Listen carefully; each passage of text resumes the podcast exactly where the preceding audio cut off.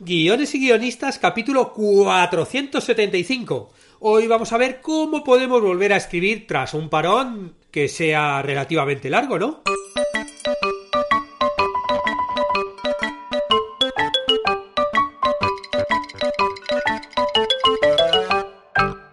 Buenos días a todos, bienvenidos a Guiones y Guionistas, el podcast con el que todos podemos aprender a hacer guiones y en el que el guionista es el rey y la guionista la reina. Yo soy David Esteban Cubero, vuestro anfitrión, y cada semana salimos al aire con dos programas en los que vemos un nuevo elemento, técnica o herramienta para que sepáis más del activo mundo de los guionistas y el resultado arte de los guiones. En el podcast de hoy vamos a reflexionar sobre cómo podemos volver a escribir tras un parón. Bueno, es así. Hay veces que, la vida te lleva a dejar de escribir por muchas razones. Da igual, da igual las razones que haya tenido cada uno. Eso es algo que nos pasa a todos. El caso es que si quieres volver a escribir, puedes hacerlo. Y voy a explicar qué es lo que haría yo en esa situación. Pero antes te recuerdo que, bueno, estamos a principio de año, por lo menos cuando estoy grabando este podcast, a principio del año 2022, y si alguno de los propósitos de año nuevo que, tiene, eh, que tienes es volver a escribir, o empezar a escribir, si nunca has escrito un guion y dices, oye, ¿cómo se escribiría un cortometraje, por ejemplo? Bueno, pues quiero decirte que hay una plataforma en internet que está en cursos de guión.com donde te puedes aprender todo lo necesario para escribir guiones y convertirte en guionista. Ya que, bueno, pues tenemos cursos que te enseñan a escribir de todo. Te he dicho cortos, pero también puedes aprender a escribir largos, series, series, documentales, cómics. Bueno, eh, hay ya 77 cursos a día de hoy y cada semana salen clases nuevas, con lo cual esto es un auténtico no parar. De hecho, hoy estamos publicando el curso de Tarantino, curso sobre este, sobre este genial guionista, director, productor, y en la octava lección vamos a ver cómo Tarantino consigue escribir suspense en sus películas. Sí que es verdad, ¿no? Como que muchas veces empieza una escena, aparecen dos personajes y dicen, uy, uy, uy, esto hasta dónde va, esto cómo va por aquí, cómo va por allá. Y hay algunas escenas que son míticas, ¿no? Que para mí están en la historia del cine a nivel suspense, como por ejemplo la escena que vamos a utilizar en esta clase para, para analizar el suspense de Tarantino, que es la apertura de, de Malditos Bastardos. ¿no? Impresionante esa primera escena, yo recuerdo cuando la vi en el cine, ¿no? Esos, nazis que llegan a esa granja francesa, eh, ese momento donde se descubre, ¿no? Que, debajo de la casa hay escondidos judíos, bueno, impresionante como cómo maneja la tensión, la intriga y el suspense eh, en esta escena Tarantino. Bueno, pues vamos a analizarla poquito a poco para ver todos los pasos que sigue Quentin en esta estupenda escena. Bueno, Hoy, como anunciaba en el título y en la introducción, vamos a hablar de dejar de escribir. Y primero os voy a decir cómo me ha surgido este podcast. Y es a raíz de un mensaje, un mensaje que me envió un, oyente del podcast que se llama Farid. Y bueno, desde Instagram me envió este mensaje que os voy a leer. Buenas, David. Soy seguidor del podcast desde hace tres años y por razones de la vida el 2021 fue un año en el que me fue casi imposible escribir y casi me desconecté por completo de lo referente a escribir por otras responsabilidades. Estaría interesante si pudieras hacer un post sobre la mejor forma de retomar la escritura. Desde ya te agradezco y te mando un abrazo enorme. Bueno, pues un abrazo enorme, enorme, enorme para ti también, Farid. Bueno, y, a todos y todas los que, los que el año pasado tuvieron que dejar la escritura porque las cosas como son. El año 2021 fue un año muy difícil para todos para todos. O sea, yo creo que no se salvó nadie, ¿no? Para uno fue obviamente más complicado, para otro menos complicado, pero yo creo que en el mundo entero, yo creo que nunca había pasado a, algo que afectase de tal forma a toda la humanidad pobres, ricos, obviamente hubo gente que tuvo pérdidas, ah, fue algo más doloroso, hubo pérdidas económicas y luego, bueno, en el día a día a todos nos afectó, ¿no? Y luego además están, claro, las, las razones particulares de cada uno. O sea, por lo que, bueno, todos, todos, todos, sin excepción, tuvimos que ajustar nuestras actividades y seguro que muchos dejaron de escribir. Es así, ¿no? Yo tuve en varios momentos del año que ajustar incluso los servicios que daba en la web, tuve que quitar tuve que quitar las consultorías, tuve que dejar de escribir algunas cosas particulares y proyectos que tenía, porque bueno, todos, todos tuvimos un año complicado. Bueno, pues entonces he estado reflexionando sobre qué podía decirte, ¿no? Para, para, para volver a escribir y se me han ocurrido cuatro pasos cuatro pasos que voy a ir desgranando uno a uno para que, bueno, pues ya seas tú o cualquiera que, esté en esa situación pueda planificarse cómo empezar a escribir este año otra vez, ¿no? El primero de los pasos sería ¿por qué escribir? Y eso, bueno, es, es, algo tan sencillo como eso, ¿no? O sea, lo primero que te propongo es que pienses cuáles son tus razones para, para escribir guiones. Hace, hace ya, yo creo que dos o tres años, ¿no? En un podcast pasado hablé de la importancia de comenzar por el por qué escribimos, ¿no? Antes de plantearnos el cómo lo hacemos y el qué hacemos. Os dejo aquí un enlace, ¿no? En, las notas del programa, que se pueden ver en algunos podcasters, o si no, directamente en la web. Vais abajo en, en podcast, o ponéis abajo en el buscador, ponéis el número 475, y bueno, ahí vais y ahí encontraréis todos los enlaces. y claro, ahí hablaba de de eso, ¿no? Como que muchas veces nos centramos en el qué hacemos. Voy a escribir esto, ¿no? O el cómo lo hacemos. Venga, va, esto lo voy a contar con esa estructura, ta, ta, ta. Pero, pero pocas veces nos planteamos el, el por qué escribimos. Y yo creo que cuando llevas un tiempo sin escribir, cuando llevas un parón y estás buscando eh, volver a meterte en esa dinámica, volver a lanzarte, está bien que hagas un momento de reflexión y te preguntes por qué, por qué quieres escribir, que descubras un poco cuál es tu por qué. O sea, a lo mejor es porque quieres contar historias, ¿no? Se te ocurren muchas ideas, ya desde pequeñito eras creativo, has escrito cuentos y quieres escribir tus guiones. O a lo mejor eh, tienes un motivo profesional quieres ganarte la vida escribiendo películas o series, ahora estás a lo mejor en un trabajo que no te gusta tanto, pero, pero de repente tienes esa ilusión de poderte ganar la vida escribiendo, escribiendo guiones y ese es tu porqué. O a lo mejor es algo tan simple como que tienes un amigo que dice, venga, voy a rodar un corto y tal, venga, va, tú que a ti que te estás siempre contando historias, escríbeme un guion, ¿no? Y, tú, bueno, pues a lo mejor no tienes ni idea y quieres aprender a escribir guiones, quieres, quieres escribirlo, o a lo mejor tú mismo te has comprado una cámara y quieres rodar un hijo un corto con tus hijos. Igual que hay otros pues que se van al monte con sus hijos, otros a jugar al, fútbol, a la playa, lo que quieras. Bueno, pues tú de repente eh, quieres rodar un corto con tus hijos y para eso hay que escribir un, guion o con, alumnos, que he tenido algunos, algunos suscriptores en los, en los cursos que, que, bueno, son profesores y que dan clases de audiovisual o de otra materia y con los alumnos ruedan cortos todos los años, ¿no? Entrevisté a uno en el podcast y me parece súper interesante, ¿no? Y ese es su porqué. De repente es como, pues mira, quiero que para, para enseñar eh, historia de otra forma, que no sea tan aburrido de empezar a leer un libro, bueno, pues quiero grabar cortos de historia donde uno va a hacer de tal personaje, otro va a hacer del otro, y con eso, pues que escriban los guiones los alumnos, yo qué sé, cada uno que busque su porqué. Porque, claro, muchas veces cuando alguien deja de hacer algo también es porque no tiene la motivación adecuada. ¿No? Es decir, porque no es que no tengas la motivación, sino que de repente, pues te, te surgen, te surgen pequeñas complicaciones familiares o del trabajo o lo que sea, y de repente, pues tú dices, venga, va, tengo que dejar alguna cosa, y bueno, pues hay algunos que dejan el gimnasio, otros dejan, bueno, pues voy a dejar de escribir. Y, y, bueno, obviamente cada uno toma las decisiones que toma. Pero claro, si ahora mismo te estás planteando volver a escribir, es que hay algo ahí que te está llamando. Hay algo ahí que te está picando y, y, y bueno, yo creo que si encuentras tu por qué, el por qué estás escribiendo, te va a ser más fácil retomar la escritura. El segundo eh, paso ¿no? que, te sugiero, Farid, es que, pienses qué escribir. Porque claro, ¿no? Con el paso anterior dices, vale, ¿no? Te reencuentras un poquito con tus motivaciones de por qué quieres escribir y luego ya dices, bueno, ¿ahora qué escribo? ¿No? Ya sé que quiero retomar la escritura porque tengo estas razones, estas motivaciones, estos porqués, ¿ahora qué escribo? A lo mejor tienes una idea en la cabeza, ¿no? Y dices, no, no, voy a seguir extrayendo esta idea o voy a retomar. Eh, voy a retomar a lo mejor una idea que había empezado, pero, pero también te puedes replantear qué escribir según algún criterio especial, ¿no? Y lo que te voy a proponer aquí eh, es, bueno, un criterio a la hora de encontrar el qué escribir. Es un criterio que tampoco es nuevo en el podcast, porque hace ya casi 300 podcasts, porque bueno, vamos por el 475 y ya, ya son muchas horas, hablé de cómo el concepto japonés de, de, del Ikigai podía ayudarnos a encontrar qué escribir. Os dejo también el enlace a ese podcast para, para que lo retoméis. Eh, de hecho, también los que tengáis el libro Saber Guionista, bueno, pues hablo de ello también dentro del libro, dentro del libro, ¿no? El ser guionista, cómo ganarte la vida escribiendo guiones.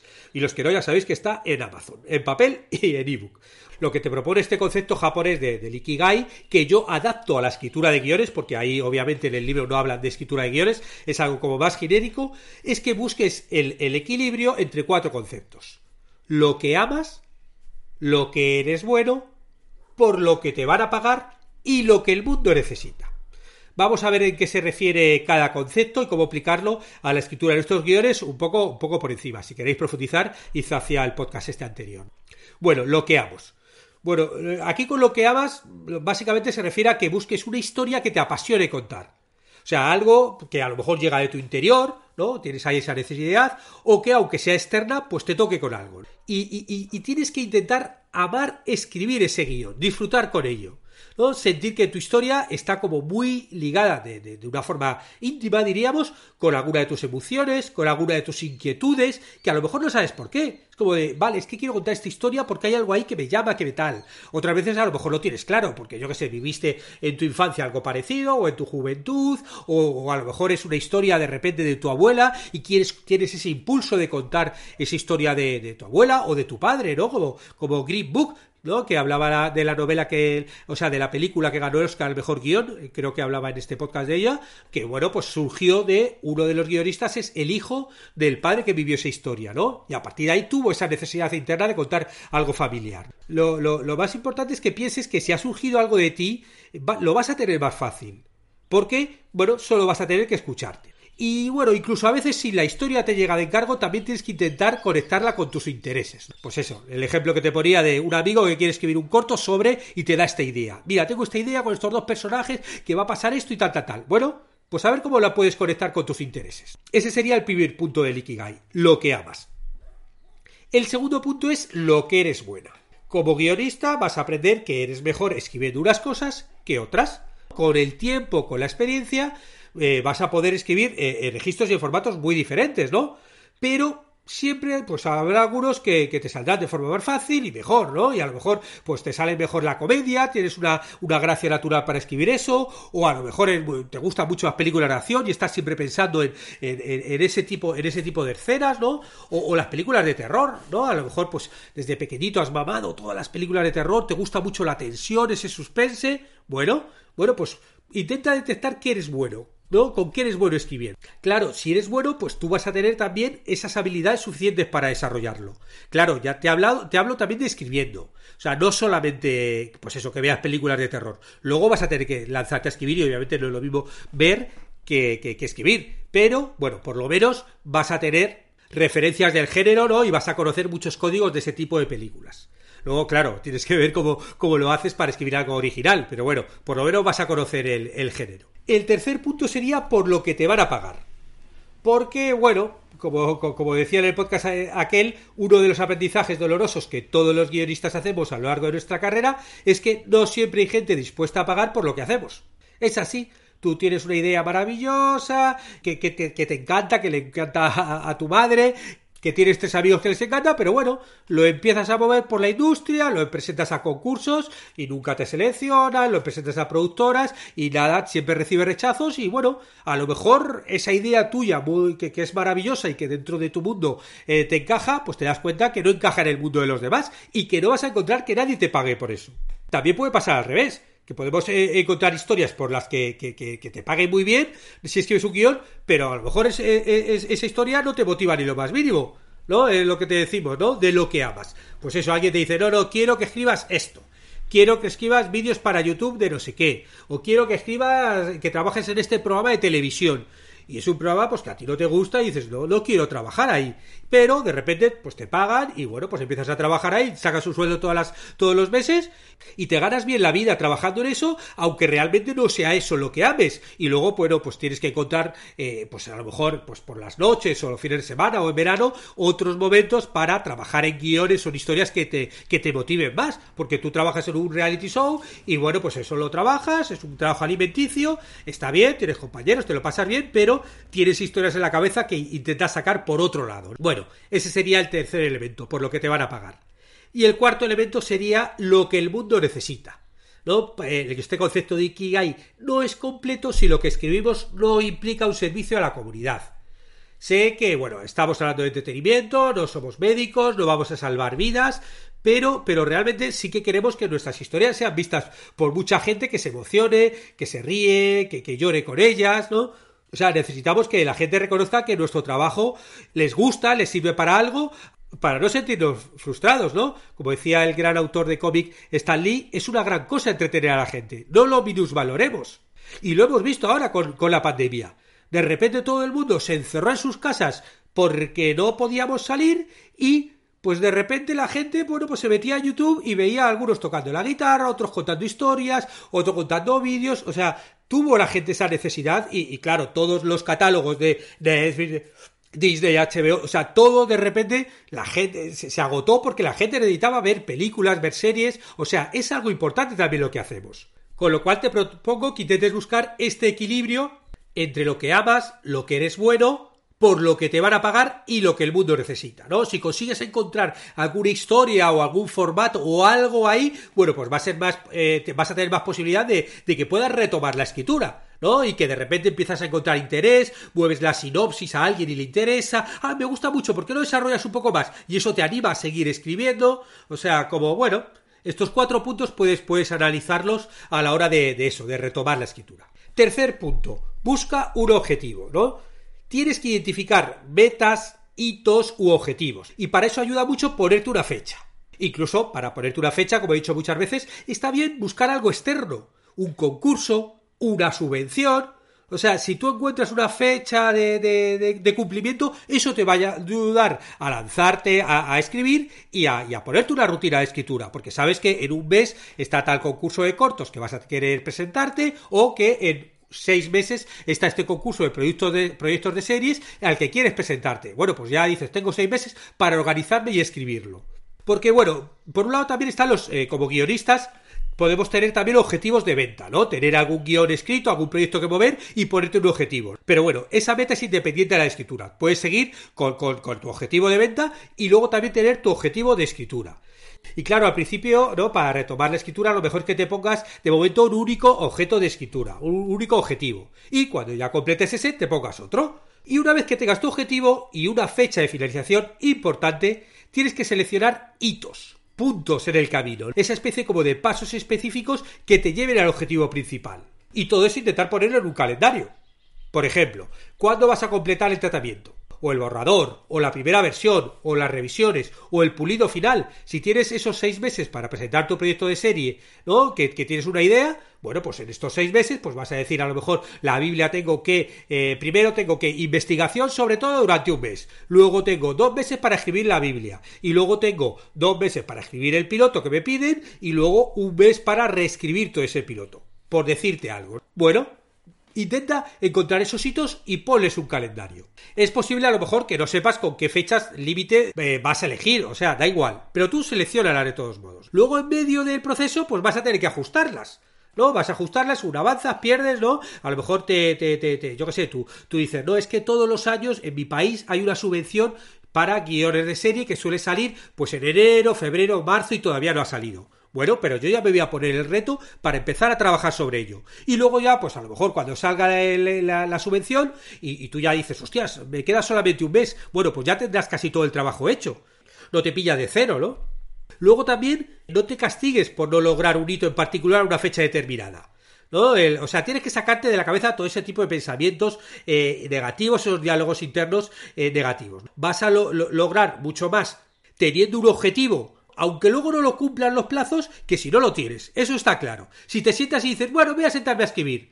O sea, si tienes un objetivo, tienes muchas más posibilidades de llegar al final con ese objetivo cumplido, o, si no lo has eh, terminado, pero a lo mejor lo tienes por la mitad, o lo tienes muy avanzado. Pero así has comenzado, volver otra vez a escribir, que es un poco el, objetivo de este podcast. Y tienes que concentrarte en tu, en tu progreso, en lo bien que te sientes con el avance, en el proceso de escritura. Qué bien, ya he terminado la sinopsis, ¿no? Por ejemplo. Tienes que olvidarte de ese impulso perfeccionista, ¿no? Como que, te lleva, ¿no? Esa perfección no tiene que ser la meta, ¿no? Tiene que ser la excelencia, conseguir un producto excelente Luego también este proceso de escritura tiene que ser divertido, tiene que ser flexible, o sea, tenemos que aprender a, abrirnos paso de, nuestros miedos, a superar los obstáculos del camino, porque, porque claro, eh, superar un obstáculo es, eh, se, se, convierte en una de las metas, ¿no? Bien, he terminado la sinopsis. Bien, he terminado el tratamiento. Bien, he terminado la primera versión. O sea, sí que tenemos que tener claro, que yo lo digo muchas veces aquí, como que la perseverancia en este caso triunfa sobre el talento. Talento da igual. No nos creamos que tengamos talento o no. Al final la gente que llega es la gente que insiste. ¿No? Y en esto y en todo. O sea, el, talento está sobrevalorado, vamos. Y el, cuarto punto, el cuarto paso sería establecer hábitos. Hay una escritora súper prolífica que se llama Joyce Carol Oates que tiene unas declaraciones muy interesantes sobre la motivación después de la acción, como motivarte a posteriori. Y dice así, hay que ser despiadado con este asunto del estado de ánimo, ¿no? Se refiere a eso, ay, no tengo estado de ánimo para escribir, ¿no? Ella dice, en cierto sentido, la escritura creará el ambiente. Si el arte es, como creo que es, una función genuinamente trascendental, un medio por el cual salimos de estados mentales limitados y cotidianos, entonces no debería importar mucho en qué estados mentales o emocionales nos encontramos. He descubierto que esto es cierto. Me he obligado a empezar a escribir cuando estaba completamente exhausta, cuando sentía que mi alma era tan delgada como un naipe, cuando nada parecía que mereciera la pena soportar durante otros cinco minutos. Y de alguna manera la actividad de escribir lo cambia todo, o parece hacerlo. Joyce dijo que la escritura subyacente de Ulises que, que, realmente no le importaba si era plausible siempre que sirviera de puente para que sus soldados cruzaran. Una vez que cruzaron, ¿qué importa que si el, si el puente se derrumba? Pues se podría decir lo mismo sobre el uso de uno mismo como medio para que la escritura se escriba. Una vez que los soldados hayan cruzado el arroyo, bueno, pues ya está. O sea, una vez que te lances, que te pongas a escribir y que estés avanzando, te vas a olvidar de qué, sí, de cuál era tu estado de, de ánimo al principio. O sea, el tema es, ¿no? Como la lectura que yo saco de este, de este párrafo es lánzate a escribir y en el propio eh, acto de escribir irás, irás encontrando ese, ese, sentido a la escritura y ese placer a la, a la escritura, ¿no? O sea, que no dependas de, dependas de estar eso, en un momento óptimo para escribir. Y este último paso es establecer hábitos de escritura y compromisos semanales, ¿no? Y esta, esta es un poco la clave del éxito. Es decir, los pasos anteriores te preparan para esta sencilla pero poderosa herramienta que es algo tan simple como, bueno, hacer planificaciones semanales. Es decir, elegir un día a la semana, que puede ser, pues mucha gente lo hace, por ejemplo, los domingos por la noche, o los lunes a levantarse a tener desayuno, o bueno, cuando sea. Y a partir de ahí crea un plan de acción semanal. Y incluye en dicho plan las acciones específicas que estás dispuesto a realizar durante la semana.